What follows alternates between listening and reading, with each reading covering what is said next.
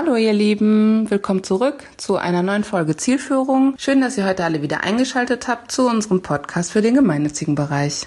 Herzlich willkommen, liebe Anna. Ich freue mich außerordentlich, dass du jetzt die nächste halbe Stunde mit mir dich unterhältst, um über den Kulturbereich zu sprechen. Der Kulturbereich ist ja eh, soweit ich das mitbekommen habe, als Laie, deswegen freue ich mich, dass du als Expertin dabei bist, aus meiner Sicht eh schon immer einer gewesen, der subventioniert werden hat müssen und dem es eh wirklich noch nicht so gut gegangen ist.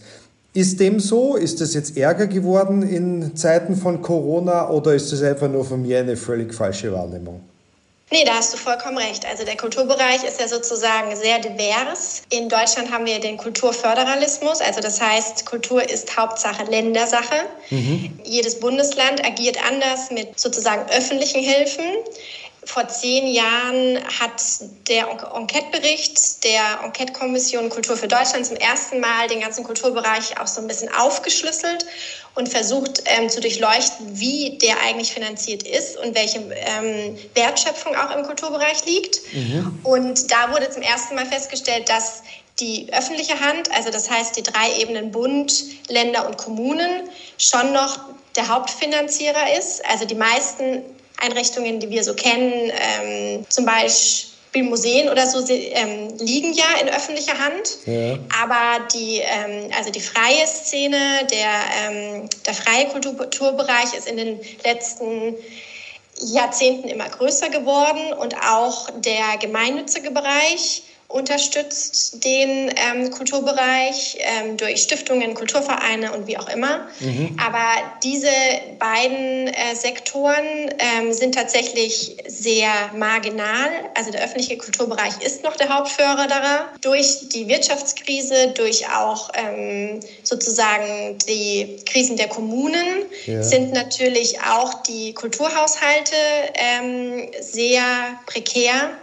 Und deswegen kämpft der Kulturbereich tatsächlich ähm, erheblich, mhm. um die Finanzierung von Kulturinstitutionen bzw. Kulturaktivitäten ähm, und durch die Corona-Krise, die wir ja gerade jetzt haben, eben besonders. Also die Krise gab es vorher schon und die Krise, in der wir jetzt stecken, ähm, verstärkt es sozusagen nochmal. Mhm. Das, soweit ich das auch jetzt nochmal weiß, den Newsletter, du schreibst ja da einen wunderbaren Artikel. Darüber hast du auch, äh, Herr Zimmermann, glaube ich, heißt er, der Geschäftsführer mhm. vom Deutschen Kulturrat, der hat gemeint, es geht sogar so weit, dass äh, die Kulturszene ums, wie er meinte, nackte Überleben kämpft. Das kann ich mir natürlich auf der einen Seite vorstellen, weil ja die ganzen Theatren, Festivals und so, die haben ja keine Möglichkeit derzeit tatsächlich auch Zuschauer, Teilnehmer, Besucher äh, zu generieren. Wie ist es denn so? Hast du in deinem Bekanntenkreis auch Leute, die dir sozusagen aus erster Hand sagen können, wie sich das auswirkt auf deren tägliche Arbeit, auf deren tägliche Motivation und vor allen Dingen auch, was haben die für Ängste? Ja, also auf jeden Fall. Ich bin ja ähm, Kulturwissenschaftlerin, das heißt, ich habe das studiert, habe sehr viele Freunde in meinem Umfeld, die im Kulturbereich arbeiten, sei es als Theaterregisseure, sei es als Musiker.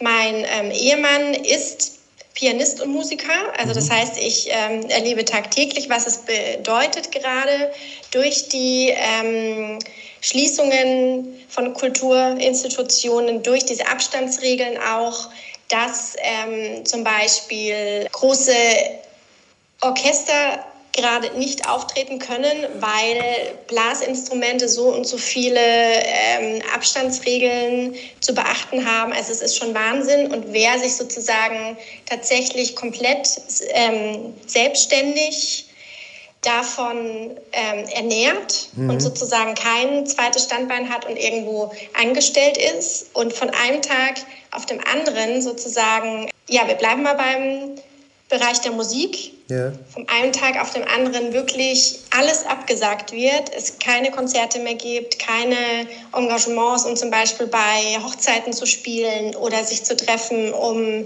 Konzerte zu spielen bei Festivals, der mhm. steht äh, de facto vor dem Nichts. Und das mhm. ist natürlich für die meisten Kulturbereiche so, sei es ähm, Schriftsteller, die einen Großteil ihrer Einnahmen durch ja, Veranstaltungen ja.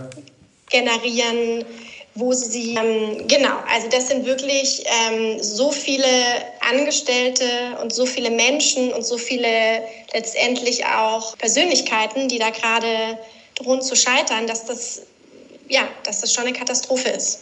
Ja, aber gibt es da keine, keine Solidarität, so dass man sagt, so, oder, oder vielleicht gibt es es. Ich habe vereinzelt auf Facebook mal gesehen, da ja, wir sammeln jetzt für den Künstler oder, oder sonstiges. Aber so eine richtige Bewegung eigentlich habe ich noch nicht wahrgenommen, dass Leute auf die Straße gehen, tun sie sich eh schwer bei Corona jetzt, aber, aber ist es medial anders? Du siehst es ja ganz anders. Du siehst es mit deinen kulturellen und mit deinen Expertenaugen.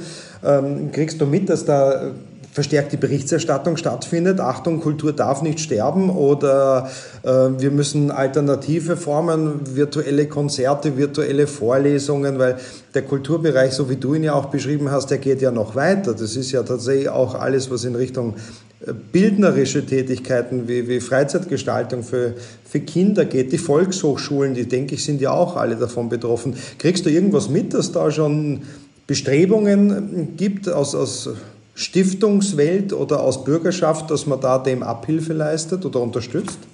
Also man kann äh, so zum einen positiv sagen, dass ähm, auf allen drei Ebenen, die ich vorhin beschrieben habe, ne, auf Bundesebene, auf Länderebene und auch auf kommunaler Ebene, die Politik sehr schnell angefangen hat, quasi Soforthilfen zu schaffen. Also es wurden sehr schnell ähm, Fonds gegründet, von öffentlicher Hand, aber zum Beispiel auch von Unternehmen und auch vom dritten Sektor, dem gemeinnützigen Sektor, dass ähm, Stiftungen sich zusammengeschlossen haben. Also da sehe ich schon eine große ähm, Solidarität, eine große Bewegung, dass sozusagen geholfen wird. Aber da eben ähm, der Wert der Kulturbranche so groß ist und auch so vielfältig und es sozusagen ähm, sowohl so viele unterschiedliche Bereiche gibt, als mhm. auch so viele unterschiedliche Formen der Beschäftigung, ne? also beziehungsweise ja.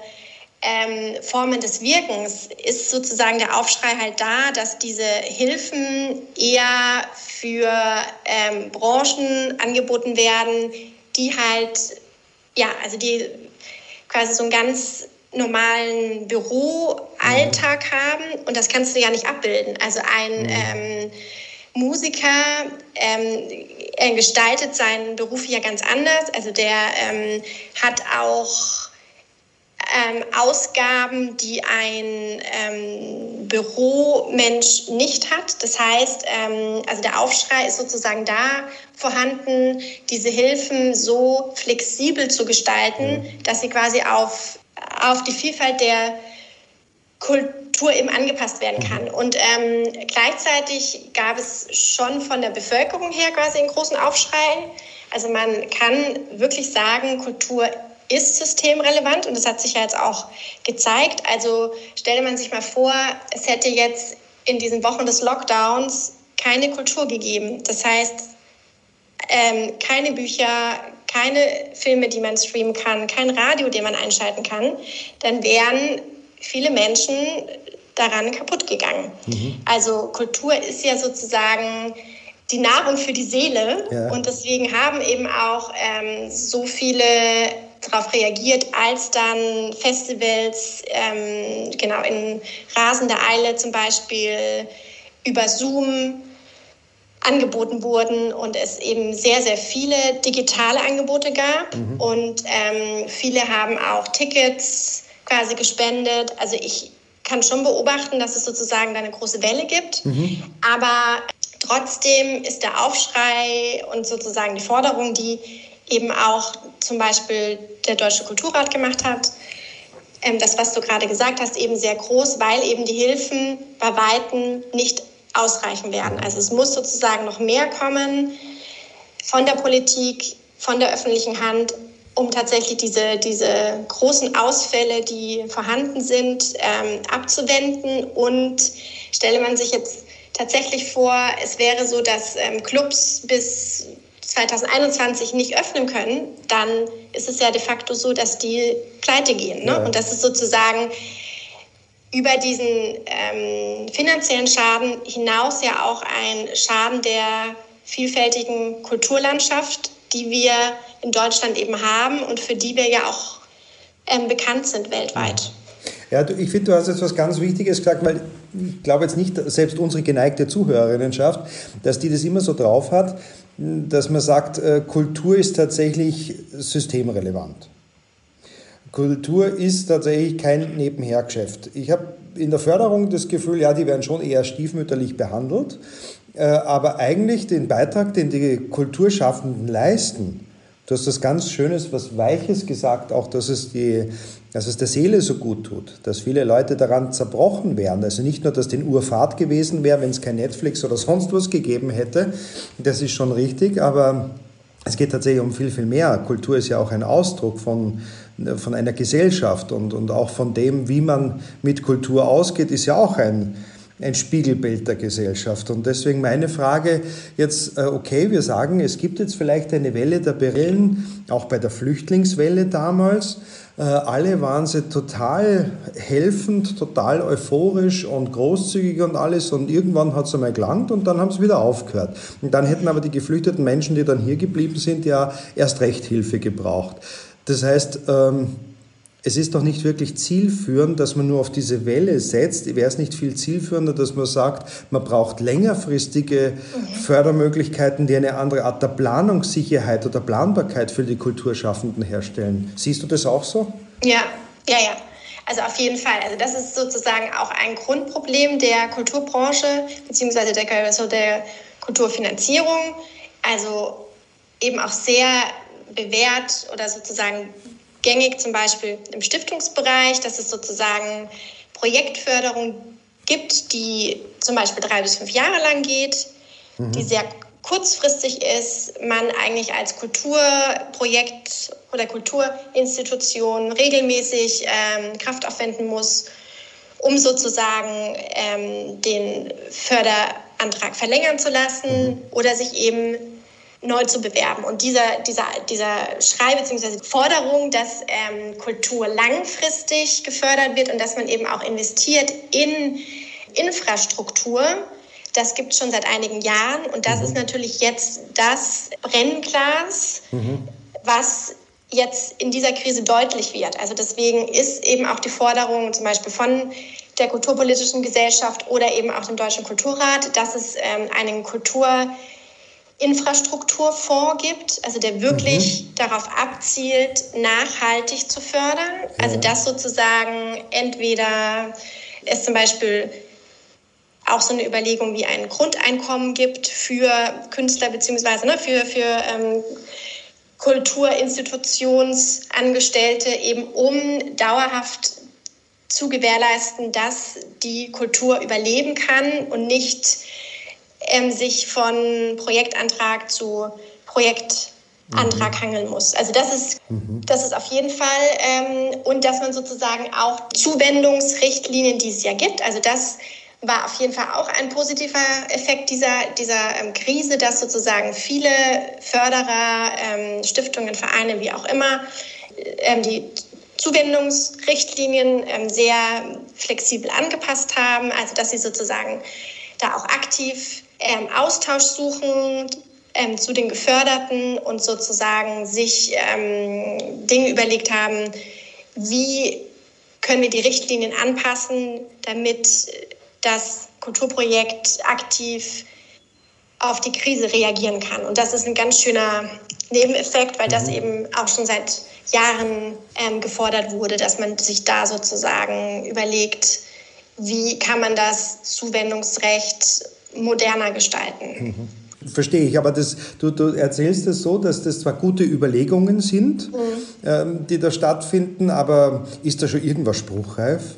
Oder ist da nee. gar nichts? Nee, nee, genau. Nee, also das, also das ist, glaube ich, auch in den letzten Wochen deutlich geworden. Also durch sehr viele ähm, Statements ja. von den ähm, großen Sprachrohren der Kulturpolitik, also dass es wirklich sehr dringenden, sehr schnellen Handlungsbedarf gibt. Also man kann zum Beispiel Hamburg da schon als ähm, Paradebeispiel nehmen. Die haben sehr, sehr schnell reagiert. Also die Kulturbehörde Hamburg, ähm, diverse Stiftungen haben sehr schnell Fonds gegründet, ähm, Soforthilfeprogramme aufgelegt, ähm, sind sehr schnell in ähm, Austausch gegangen. Ähm, aber es braucht sozusagen ähm, auf jeden Fall langfristige Lösungen. Und dafür gibt es tatsächlich noch okay. keine Antwort, weil ähm, der Kulturbereich eben auch schon mit am letzten dran sein wird, ähm, bis die Corona-Pandemie überstanden ist. Also Clubs oder auch Festivals. Ja die über Zehntausende sammeln, das werden sozusagen die letzten sein, ne, die wieder, die wieder ja. öffnen können. Und dafür braucht es, ähm, genau, dafür braucht es Lösungen, dafür braucht es flexible Lösungen und dafür braucht es dann auch, um sozusagen äh, da auch ein, eine Überleitung zum Kulturfundraising mhm. zu schaffen. Also es braucht einfach auch noch mehr philanthropisches Engagement, weil ich bin mir sicher, dass es große äh, Philanthropen gibt in Deutschland, denen ähm, das deutsche Kulturgut sehr am Herzen liegt. Und es gibt da jetzt ja äh, auf jeden Fall schon erste Spenderinnen, die sich dazu bereit erklären und sozusagen ne, ähm, ja. aktiv sich engagieren. Aber das ist natürlich auch letztendlich dann nur ein Tropfen auf den heißen Stein. Also es braucht auf jeden Fall Lösungen, die zukunftsweisend mhm. sind. Und falls die nächste Welle kommt, ähm, die Kulturschaffenden und auch die Kulturinstitutionen absichern. Jetzt hast du schon drei, vier Mal den Ausdruck gebraucht, Kulturfundraising. Ja, was ist denn das eigentlich? Kulturfundraising. ja, Kulturfundraising ist sozusagen äh, die Einladung, ein Kulturprojekt ja. oder eine Kulturinstitution zu unterstützen. Also mhm. ich verstehe Kulturfundraising nicht nur als finanzielle Unterstützung, sondern Kulturfundraising bedarf auf jeden Fall auch Input an ähm, Strategie. Also wie mhm. kann sich das Projekt oder die Kultur Institution richtig aufstellen. Dann braucht ähm, Kulturfundraising auch immer ein ähm, Netzwerk, also Partnerschaften. Wie kann man sich so gut vernetzen, damit man mit anderen in Austausch kommt und gleichzeitig seine Sichtbarkeit stärkt? Also das gehört dazu. Also ich glaube, da der Kulturbereich ja mit so vielen Gefühlen verbunden ist. Ne? Also es geht ja, ja, sozusagen darum, dass man äh, mitfühlt, dass man Teilhabe schafft, dass man gemeinsam Gemeinschaften schafft. Das sind, das sind ja genau die Sachen, die wir jetzt in den Zeiten des Lockdowns vermisst haben. Und das schafft Kultur. Das heißt also, man kann sehr leicht über quasi Gefühle oder wenn du zum Beispiel jetzt ein Buch Fan bist, dann wirst ja. du ja eher für einen Verein spenden, der sich für ähm, den Erhalt alter Shakespeare-Bücher äh, stark macht, als was weiß ich für einen Kleinkunstverein oder sowas. Ja, also mhm. ich glaube, dass man äh, Kultur, ja, Kulturfundraising sehr gut nutzen kann, um sehr zielgruppenspezifisch ähm, zu werben und die Menschen für sich zu gewinnen. Mhm. Ich habe ja gerade erwartet von den Kulturschaffenden, dass die ja die Meister der Erzählungen auch sind. Dass die oder überhaupt, um auf sich aufmerksam zu machen, dass die da hochkreativ, ähm, was man immer weiß, man braucht immer eine gute Story, man braucht eine gute Erzählung, ein gutes Ich-Marketing, um, um die eigene Marke gut zu positionieren. Das sehe ich jetzt eher noch nicht so ganz. Da sehe ich eher die traditionellen aus dem sozialen Bereich kommenden, ob das jetzt Kinder- und Jugendhilfeeinrichtungen sind oder Tiereinrichtungen oder wie auch immer. Der kulturelle Bereich scheint da noch sehr bescheiden zu kommunizieren. Äh, ist das jetzt von mir nicht halb stänkern, sondern tatsächlich unwissend, ähm, nur flapsig äh, dahergeredet oder siehst du das auch, dass die tatsächlich noch ein bisschen ihre Kommunikation optimieren könnten, die Kulturschaffenden? Um auf sich aufmerksam zu machen. Ja, also auf jeden Fall. Also ich glaube, das liegt sehr daran und da hat die Corona-Krise zum Beispiel auch den, den nötigen Tritt, glaube ich, gegeben. Also mhm. viele Kulturschaffenden haben digital bisher noch nicht so viel gemacht, beziehungsweise mhm. hatten vielleicht auch ganz simpel die nötige Ausstattung dazu nicht. Ne? Also die waren sozusagen, äh, also Kultur lebt ja auch davon, quasi offline zu sein, ne? also sozusagen ähm, greifbar zu sein. Ja. Ähm, und also ich glaube schon, dass große Kulturinstitutionen oder auch ähm, also berühmte Kulturschaffende oder so, die haben natürlich dann den, den Stamm an mhm. PR-Menschen hinter sich, die sie, die sie vermarkten. Aber die ganz Kleinen haben, haben dafür ja gar nicht die Ressourcen. Ne? Also mhm. die können sich das sozusagen gar nicht leisten und ähm, fokussieren sich dann vielleicht auch auf andere Dinge. Ich glaube schon, dass es in den letzten Jahren zu, zugenommen hat, aber man kann äh, äh, tatsächlich da noch dazu lernen. Also es geht ja auch tatsächlich im Kulturbereich darum, weil die Kulturvermittlung ja schon auch schwierig ist. Ne? Also es ist sehr schwierig, ähm, den Menschen begreifbar zu machen, was der spezielle Künstler will oder nicht will. Also es ähm, bedarf quasi auf jeden Fall der klaren Kommunikation. Ne? Also dass man es wirklich so simpel, ja, wie es geht, übersetzt, damit, ähm, damit die Zielgruppen, die man ja damit erreichen ja. will, eben auch erreicht. Und da Kultur natürlich schon auf, also auch oft ähm, Schichten eher zusteht, äh, die quasi damit aufgewachsen sind, ne, die das kennen, da fällt es einem leichter. Aber ich glaube, dass Kulturvermittlung und damit verbunden eben auch Kulturfundraising, Kulturmarketing ja schon was Komplexes mhm. ist und dass man sich damit äh, strategisch gut auseinandersetzen muss, um quasi die Botschaften so ja. Zu vermitteln, damit sie ankommen. Mhm. Okay, also das das, dann habe ich so einen, so einen Einblick, weil ich habe dich ja leider, weil ich ja gleichzeitig in meinen anderen Workshops oder in anderen Mandaten bin, ja noch nicht so live erleben können, was du als Kulturexpertin machst. Aber das heißt, es ist dann doch auch meiner Arbeit ziemlich ähnlich. Du erarbeitest eine Strategie mit deinen Kultureinrichtungen.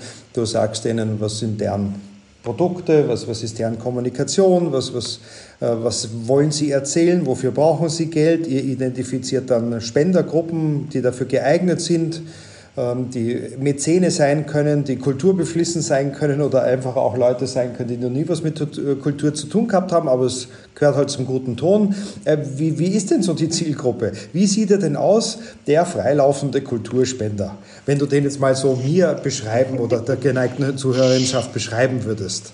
Mhm. Also ich würde sagen, also es ist ja immer noch so, also es gibt ja immer noch im Kulturbereich im weiten Begriff diese, diesen Unterschied zwischen E-Kultur und U-Kultur. Also das heißt mhm. die ernstere Kultur und die Unterhaltungskultur. Ähm, deswegen, da muss man schon äh, ähm, sehr klar trennen. Also, ich, also du sprichst wahrscheinlich von dem ähm, Spender, der sehr gern sich ab und zu ein Theaterstück anschaut, der auch mal gerne in Hamburg die Hamburger Kunsthalle besucht, um sich da eine neue Anste ähm, Ausstellung anzuschauen der vielleicht auch irgendwie hört, dass sich da so, ein, äh, so eine Bürgerstiftung gegründet hat, die vielleicht Kulturprojekte für Kulturvermittlung für Jugendliche macht. Also das ist natürlich schon der Bildungsbürger, der mhm. wahrscheinlich schon in der Grundschule damit aufgewachsen ist, Flöte zu lernen und dann vielleicht noch ähm, Klavier.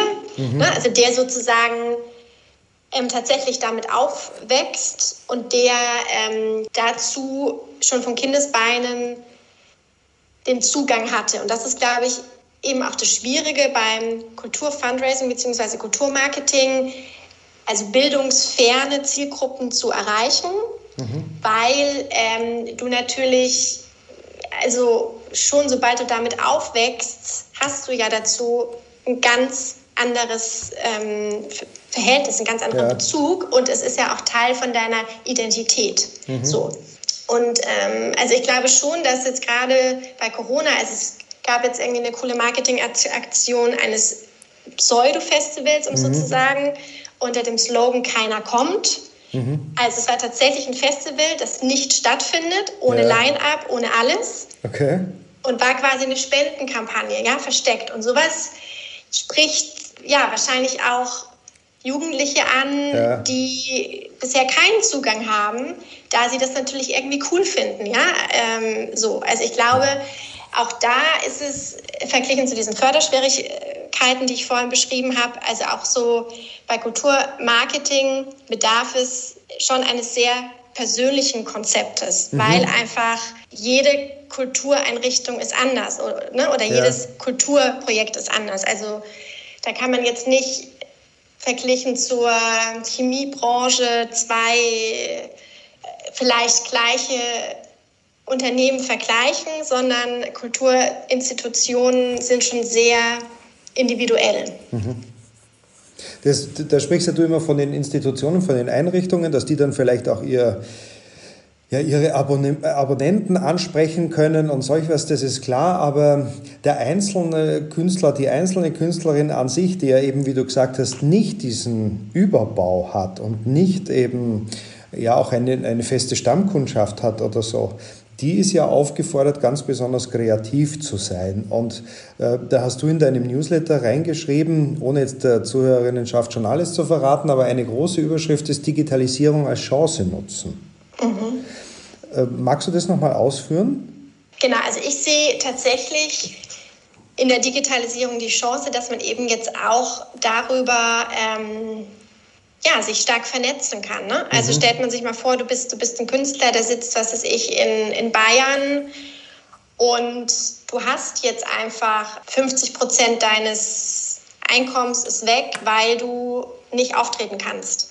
Dann könnte man ja sozusagen trotzdem versuchen, ähm, über digitale Formate quasi Unterricht anzubieten oder wie auch mhm. immer. Ne? Oder man kann sich eben auch vernetzen oder man kann sich ähm, austauschen, weil Digitalisierung bietet auch die Chance, sich weiterzubilden. Also man kann ja dann auch zum Beispiel lernen über, also es gibt ja inzwischen so viele kostenlose Fortbildungsangebote online, dass man zum Beispiel lernt, wie baue ich mir jetzt eine professionelle Webseite auf, um mhm. darüber quasi mehr Zielgruppen zu erreichen oder sozusagen sein ähm, Profil zu stärken. Ne? Weil es geht ja darum, ähm, dass man ja, dass man seine Reichweite erhöht mhm. und dadurch zum Beispiel als Musiker dann ein paar Schüler gewinnt, die sich freuen, ähm, zum Beispiel Gitarrenunterricht mhm. zu lernen. So, genau. Also das ist, das ist die große Chance, die ich sehe. Und ich glaube auch andererseits ähm, werden Förderprogramme auch immer mehr darauf ausgerichtet, dass sie auch erwarten, dass man die Digitalisierung in einer Projektbeschreibung einbezieht, mhm. weil das natürlich die Zukunft ist und sich darüber auszutauschen und sozusagen ähm, vielleicht auch mit dem Förderpartner zusammen das Projekt so auszurichten, dass es zum Beispiel äh, zum Teil digital ist, um darüber vielleicht auch noch eine andere Zielgruppe zu erreichen, sprich zum Beispiel die Jugendlichen. Das sind, glaube ich, auch Förderkriterien, dass nicht schadet, dass man auf dem Feld der Digitalisierung noch ein bisschen fitter wird. Mhm. Also das heißt, du, du möchtest jetzt die ähm, Kulturbeflissenen unter uns Zuhörerinnen und Zuhörern auch motivieren, dass die tatsächlich die Corona als, als Chance nutzen, mal zu reflektieren, wie war meine bisherige Kommunikation, wie war mein bisheriges Auftreten, auch hinsichtlich der, der, der Reichweite, bin ich, wie bin ich medial unterwegs? Wie ist da meine Reichweite, meine regionale Reichweite? Was habe ich im Angebot, bei dem auch die Leute mich kurzfristig buchen könnten, sozusagen, von mir lernen könnten, teilnehmen wollen von meinem Kulturangebot? und dass sie das eben digitalisieren sollen, weil du auch die Wahrnehmung hast, dass es immer mehr Stiftungen gibt und auch Mäzene gibt, die sagen, wir setzen das auch einfach voraus, dass da eben auch dieses alles im Zeitalter der Digitalisierung auch hier die Kultur äh, im Vorfeld auch schon bereits mitdenkt. Genau. Mhm. Und bei einzelnen Künstlern kann es ja auch zum Beispiel hilfreich sein. Also ich äh, habe zum Beispiel auch über Facebook, da folge ich einer Hamburger Künstlerin, die jetzt ein Album aufnehmen wollte und die das halt schlicht weg nicht mhm. finanzieren kann, weil sie natürlich jetzt gerade zu wenig Einnahmen hat durch fehlende Auftritte. Und die mhm. macht jetzt einfach eine Spendenkampagne online. Und wenn man sich mit sowas auch beschäftigt und das gut nutzt durch ähm, Marketing auf Plattformen des. Social Media, dann kann man daraus ja auch sozusagen Spenden akquirieren und kann natürlich noch Zielgruppen erreichen, die man vielleicht davor mhm. nicht erreicht hat. Genau, also ich bin sowieso ein Optimist und äh, kann einfach nur jeden ermutigen, irgendwas Positives daraus zu ziehen. Trotzdem braucht es natürlich die Antworten, über die wir vorhin gesprochen haben. Mhm. Ja? Also dass sozusagen ähm, Kultur mehr in Infrastruktur, Förderung unterstützt wird, um sozusagen da äh, stabil mhm. und zukunftsfähig zu sein. Ja, sehr gut. Also ist dann deine Devise nicht den Kulturpessimismus zu frönen, sondern tatsächlich auch hier einen Optimismus-Einzug ähm, halten zu können. Das ist doch sehr schön, das ist ja eigentlich fast schon ein Schlusswort. Oder möchtest du noch, weißt, viele, die ich dann interviewen darf, die wollen dann noch immer so legendäre Schlussworte bringen, salbungsvoll oder mit praktischen Tipps oder irgendwie so. Natürlich jetzt im Kulturbereich erwartet man von dir irgendwie was extrem kulturelles oder irgendwie, oder sagst du einfach vielen Dank fürs Zuhören? Also ich könnte jetzt ein Zitat zum Schluss bringen. Ja, ich super. weiß nicht, ob es zu kitschig doch, ist. Doch, das passt unwahrscheinlich, das passt unwahrscheinlich gut. Ich kenne es noch nicht, aber bitte, lass okay, es raus. Kennst es noch nicht. Doch, bitte, lass es raus. Also,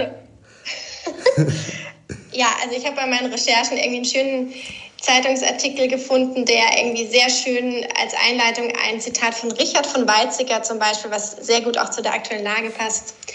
Denn Kultur ist kein Luxus, den wir uns leisten oder auch streichen können, sondern der geistige Boden, der unsere eigentliche innere, innere Überlebensfähigkeit sichert. Das ist, passt quasi zu dieser Corona-Sache, die wir ja. ja auch vorher, ne? Ja. Kultur ist systemrelevant, das kann ich hier auch gerne nochmal betonen. Und deswegen bedarf es auch äh, Kulturfundraising und Kulturförderung ist sozusagen für jede Gesellschaft überlebenswichtig. Super. Anna, vielen lieben Dank. Ich habe das wirklich sehr genossen, dass du dir die Zeit genommen hast dass Vielen du mir Dank, einen Einblick geschenkt hast. Ja, freut mich sehr. Und dann freue ich mich einfach, wenn wir dann wieder mal einen Podcast machen und wenn wir endlich einmal auch zusammen unterwegs sein dürfen im Dienst der guten Sache. Liebe Anna, vielen lieben Dank und dann lass es dir gut gehen. Gleichfalls, Dankeschön. Vielen, vielen Dank für eure Aufmerksamkeit. Wir hoffen, dass es euch gefallen hat und dass ihr nächste Woche wieder mit dabei seid. Besucht uns gerne auf unserer Website und abonniert unseren Newsletter unter www.chomerus.eu. Solltet ihr Fragen haben, Kritik, Anregungen, was auch immer euch einfällt, was auch immer ihr uns sagen wollt, schickt uns gerne Mail. Wir beantworten die so schnell wie möglich. Achtet auf euch, bleibt alle gesund und bis bald. Ciao.